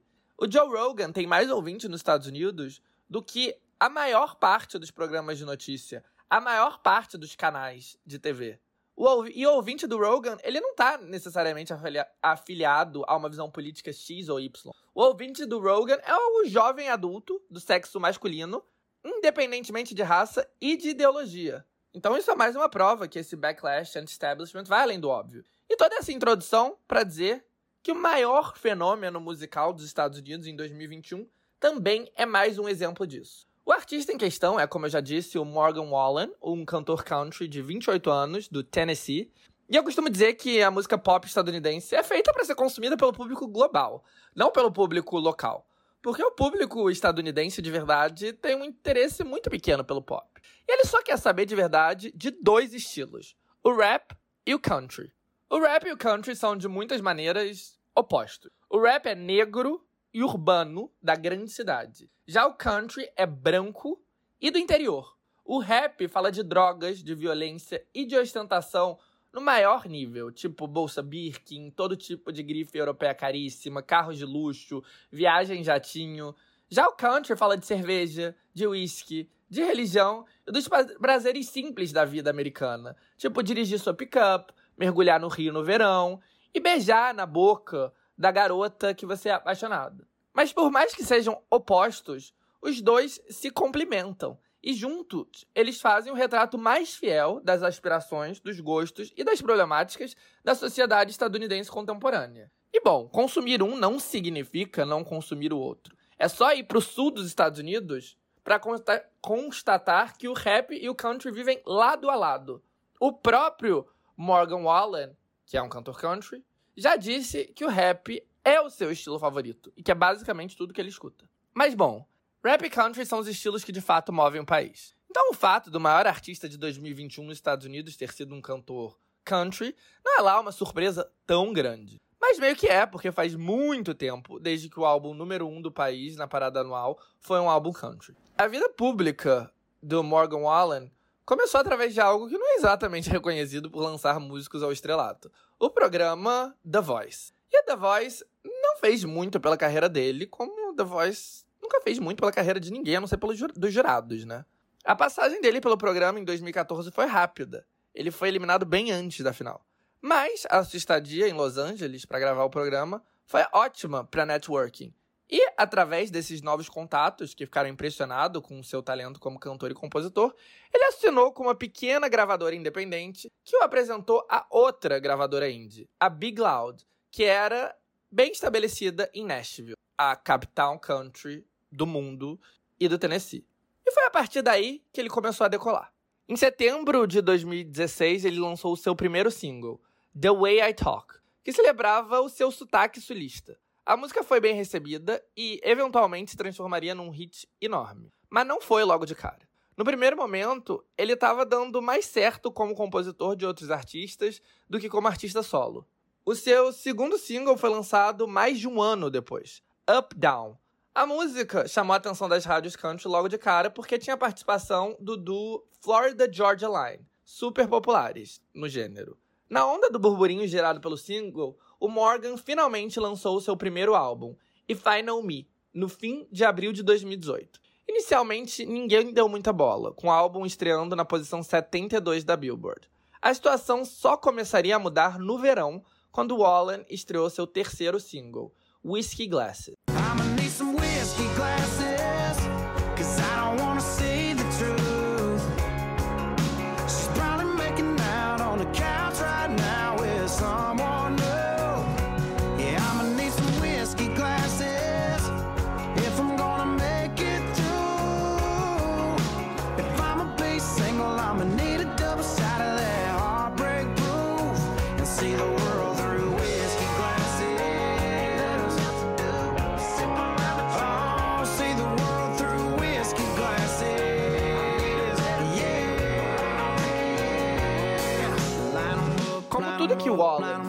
então, Whiskey Glasses não estourou logo de cara.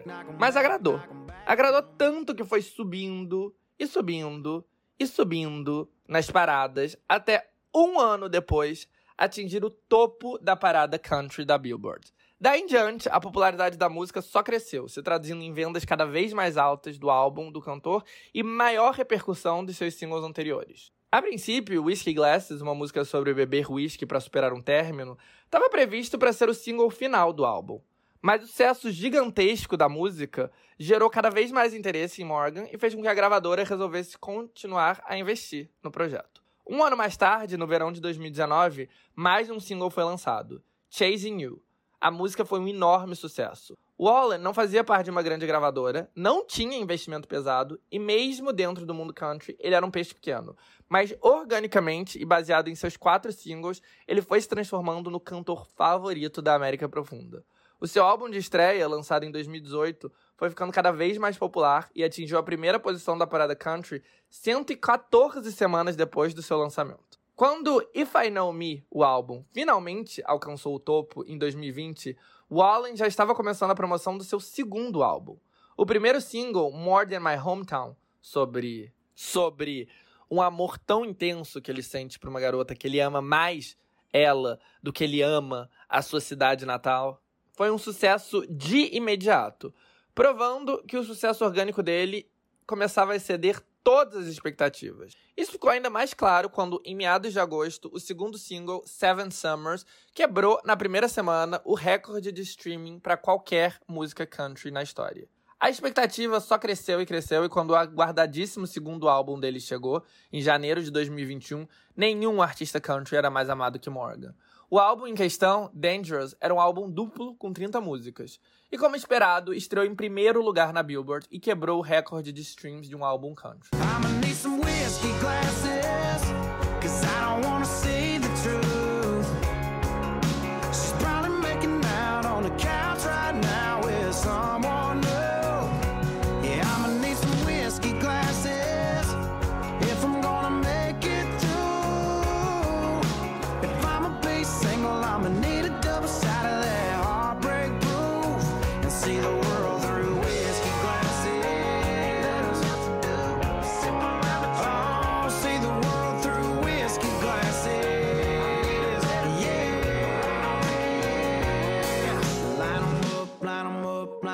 Mas a semana inicial foi só a calma antes da tempestade. Ao longo de 2021, Dangerous passou mais de 10 semanas no topo da Billboard, se transformando no álbum country com mais semanas no topo da história.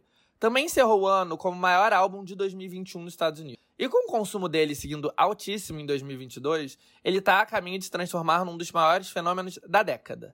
Só que afinal de contas, o que o sucesso dele tem a ver com a revolta contra o establishment? Em que momento ele foi banido do mainstream? Até agora, nada de demais aconteceu. Ele virou o maior artista country e, posteriormente, o maior artista dos Estados Unidos, baseado no bom acolhimento das suas canções entre o público. Nada demais. A única coisa demais é o fato de um álbum de um cantor de uma gravadora pequena lá do Tennessee ter sido maior em 2021 do que o álbum da Olivia Rodrigo e o álbum do Drake nos Estados Unidos. Mas calma, calma. Quando Dangerous foi lançado, em janeiro de 2021, já havia algumas controvérsias. Em maio de 2020, Morgan tinha sido preso por algumas horas por disorderly conduct, depois de causar bêbado em um bar no centro de Nashville. Ele e os amigos estavam empolgados demais e se recusaram a ir embora depois de terem sido convidados a se retirar. Um vexamezinho básico, quem nunca, né?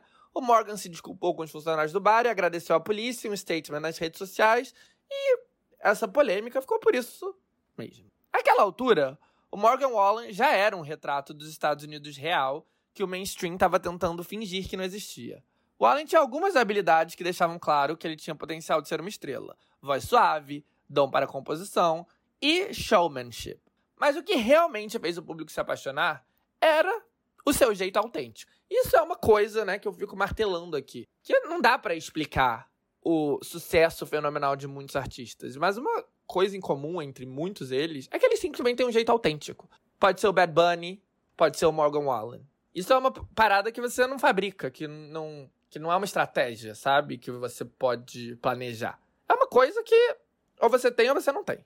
E o jeito autêntico do Morgan Wallen, precisamente o que faria executivos de Nova York e da Califórnia hesitarem em investir nele, é exatamente o que fez com que o público dos Estados Unidos se apaixonasse.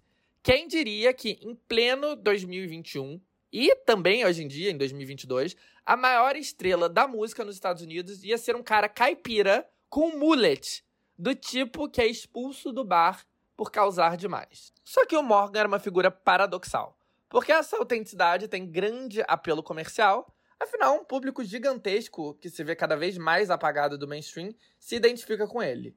E esse público é grande e consome. Ao mesmo tempo, não tem apelo comercial. Porque não é à toa que esse estilo está sendo apagado do mainstream. Não é o estilo caipira de mullet que as grandes marcas e eventos querem se associar com.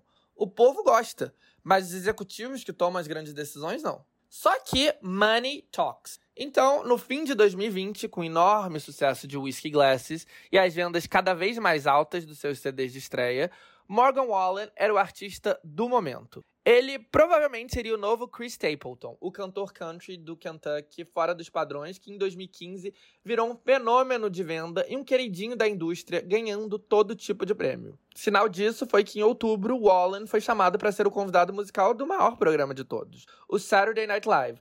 Super influente entre a juventude, a classe AB da cidade grande. A que dita as tendências e que, em tese, não teria muito interesse em Morgan Wallen. Em tese, porque na prática as vendas e os streams deles deixavam claro que o apelo dele era muito maior que o esperado. Só que poucos dias antes da ida dele ao programa, vídeos dele curtindo uma noite em um bar no Tennessee e ficando com várias meninas viralizaram no TikTok. E qual era o problema? Estávamos em plena pandemia.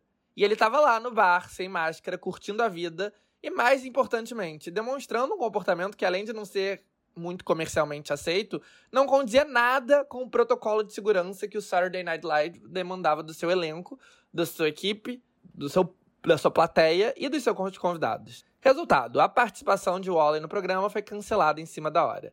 Aliás, cancelada não, meramente adiada. Wallen fez sua estreia no programa em dezembro e participou de um sketch que parodiou a situação. Todo esse acontecimento encapsulou bem o fenômeno Wallen. O comportamento dele não era modelo, não era comercial e podia causar bastante problemas. Mas era real. E como já disse, a autenticidade era exatamente o apelo. Mas até então, todas essas controvérsias eram pequenas comparadas ao que aconteceria em fevereiro de 2021. A carreira de Wallen estava muito bem, com Dangerous, recém-lançado, ocupando o topo da das paradas estadunidenses por três semanas consecutivas. Mas, num começo de madrugada, o cantor chegou em sua casa, bem bêbado e fazendo bastante barulho com seus amigos, algo que motivou um vizinho a pegar uma câmera do celular e gravá-lo. E daí, Wallen, apontando para algum conhecido, disse que alguém precisava tomar conta desse amigo bebum. Mas, para se referir a ele, ele usou uma palavra totalmente proibida nos Estados Unidos: a N-word. Rapidamente, o vídeo chegou na redação do site de fofocas TMZ, que o publicou e deu início a um furacão de controvérsia. A N-word, que eu não vou falar, porque, enfim, não se fala, é uma palavra altamente racista que foi usada no passado para se referir com desprezo aos negros. Era usada pelos mestres escravocratas e pela sociedade em geral. Ao longo das últimas décadas, a frase foi reapropriada pela população preta e se transformou numa gíria usada amplamente no rap e no hip hop. Mas a regra é clara: o uso da palavra pela população branca é totalmente proibido. Obviamente, existe toda uma vontade de fazer o proibido. E bem, a palavra renasceu como gíria amplamente usada no estilo de música mais popular do país, o rap. Então, por mais que a regra seja clara, o fato é que muitas pessoas brancas seguirão usando a palavra em diferentes contextos, como gíria. Só que isso pode trazer enormes consequências se você for flagrado utilizando-a. Algo que a gente entende, dada a história. No caso do Morgan Wallen, ele não usou a palavra para se referir a um negro ou num contexto explicitamente racista. Ele usou como expressão, como gíria. Então, não foi o contexto da situação que foi escandalosa, foi puramente o uso da palavra. E como brasileiro, que não é negro, toda a questão em torno da N-word é algo difícil de entender. Porque não existe algo equivalente na nossa língua. Uma palavra proibida, uma palavra que sozinha, se você usar, já prova que você é um racista. Por outro lado, eu nem sei se eu concordo que o uso de uma palavra pode, de fato, te transformar num racista irredimível. Sim, mostra que você é, no mínimo, ignorante e que você tem, sim, tendências racistas preocupantes. Mas tendências racistas preocupantes absolutamente toda a sociedade tem. Então eu vejo bastante hipocrisia pela, pela reação em torno do escândalo.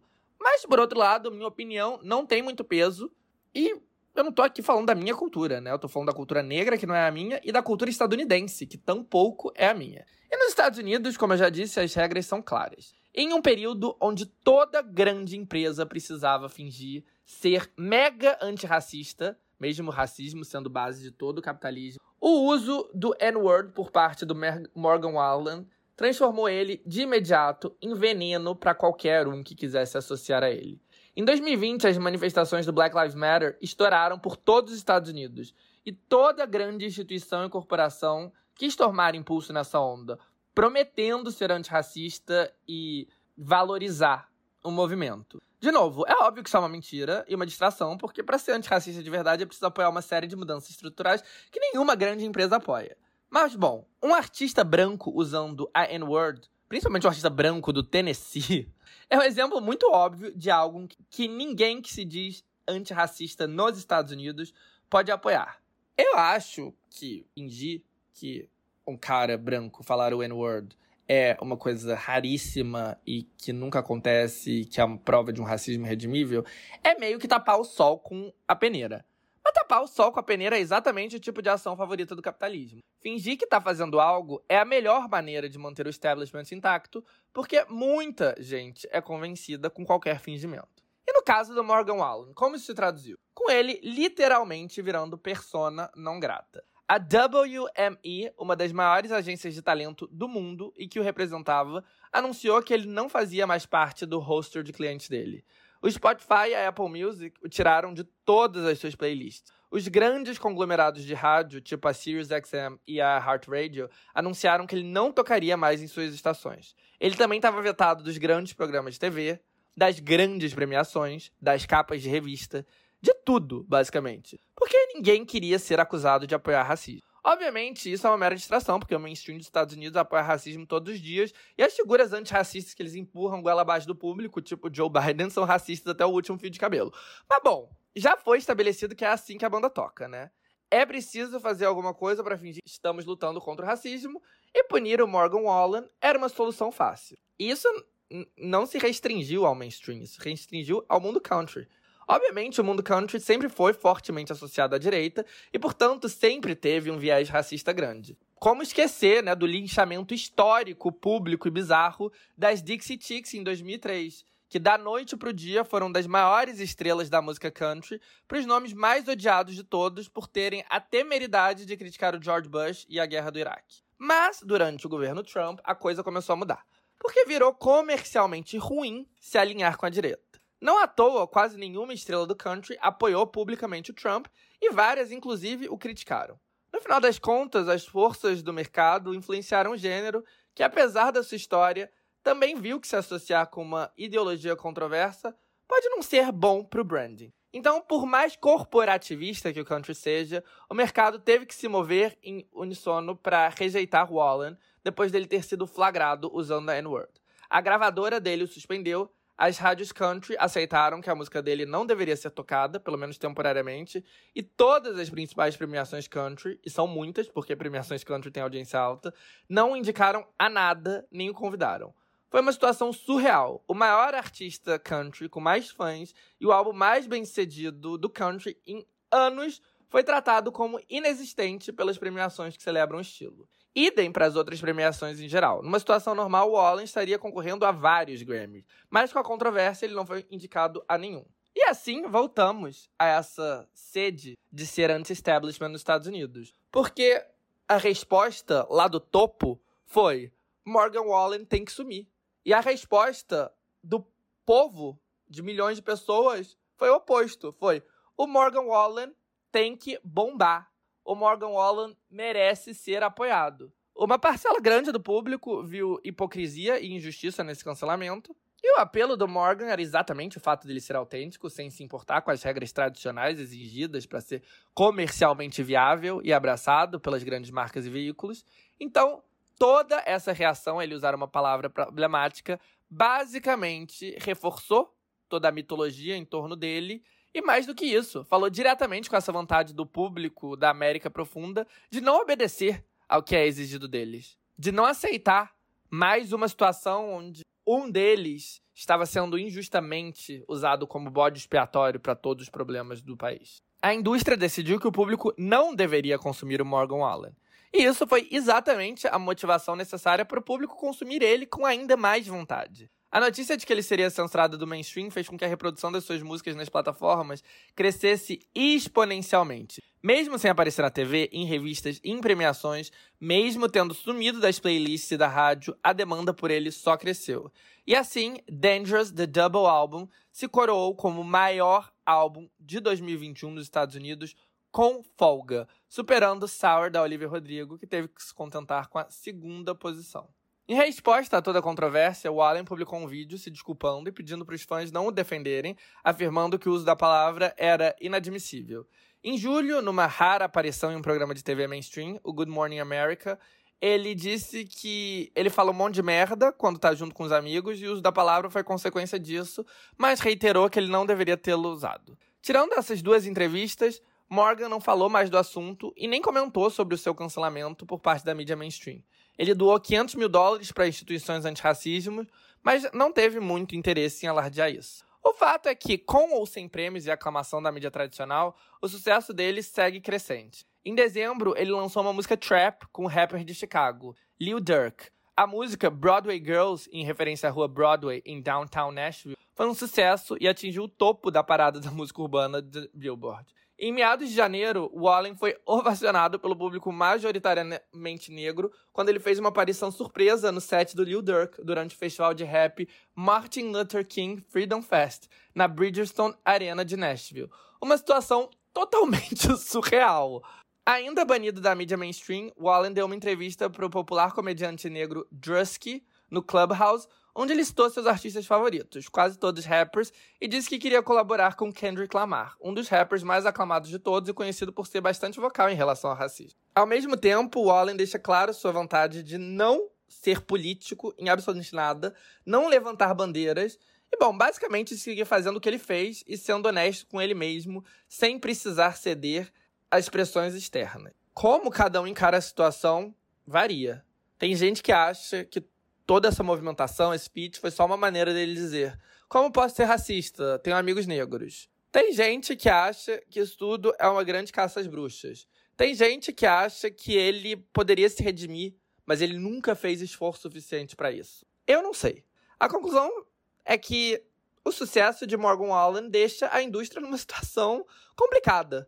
Ele teve o maior álbum do ano, com mais de 3 milhões de cópias equivalentes. E ter o maior álbum do ano é algo raríssimo pro country. Algo que seria celebrado enormemente pela indústria, porque é algo histórico. Mas ninguém quer ser chamado de racista, então a indústria não pode celebrá-lo. Além disso, tem o fato de que o que move tudo nos Estados Unidos é a vontade de ganhar dinheiro. Não tem antirracismo que seja maior que esse objetivo. Então isso coloca muita gente em posição complicada, tipo a WME, a agência que em tese o demitiu. Essas grandes agências também são responsáveis por organizar a turnê dos artistas, e elas lucram bastante com isso. E claro, uma turnê do Morgan Wallen não tem como não dar certo, porque a demanda é enorme. Dito e feito, em dezembro ele anunciou uma turnê de 48 datas. Os 700 mil ingressos esgotaram quase que de imediato, com datas extras sendo anunciadas para o Madison Square Garden em Nova York, para Los Angeles, para Nashville e para vários outros mercados. O número de shows até o momento já aumentou para 61 shows, o que vai significar mais de um milhão de ingressos vendidos. Mas quem organizou isso tudo? Surpresa, surpresa! Um agente da WME, a agência que em tese o despediu. Forçada a dar explicações, a agência disse que a turnê foi booked não por eles, mas sim independentemente por um agente da companhia no papel de amigo pessoal do Allen. Ok, então, né? Mas é isso. O maior álbum de 2021, o maior fenômeno da indústria fonográfica dos Estados Unidos dos últimos anos, é esse retrato aí, tão exótico da cultura contemporânea dos Estados Unidos.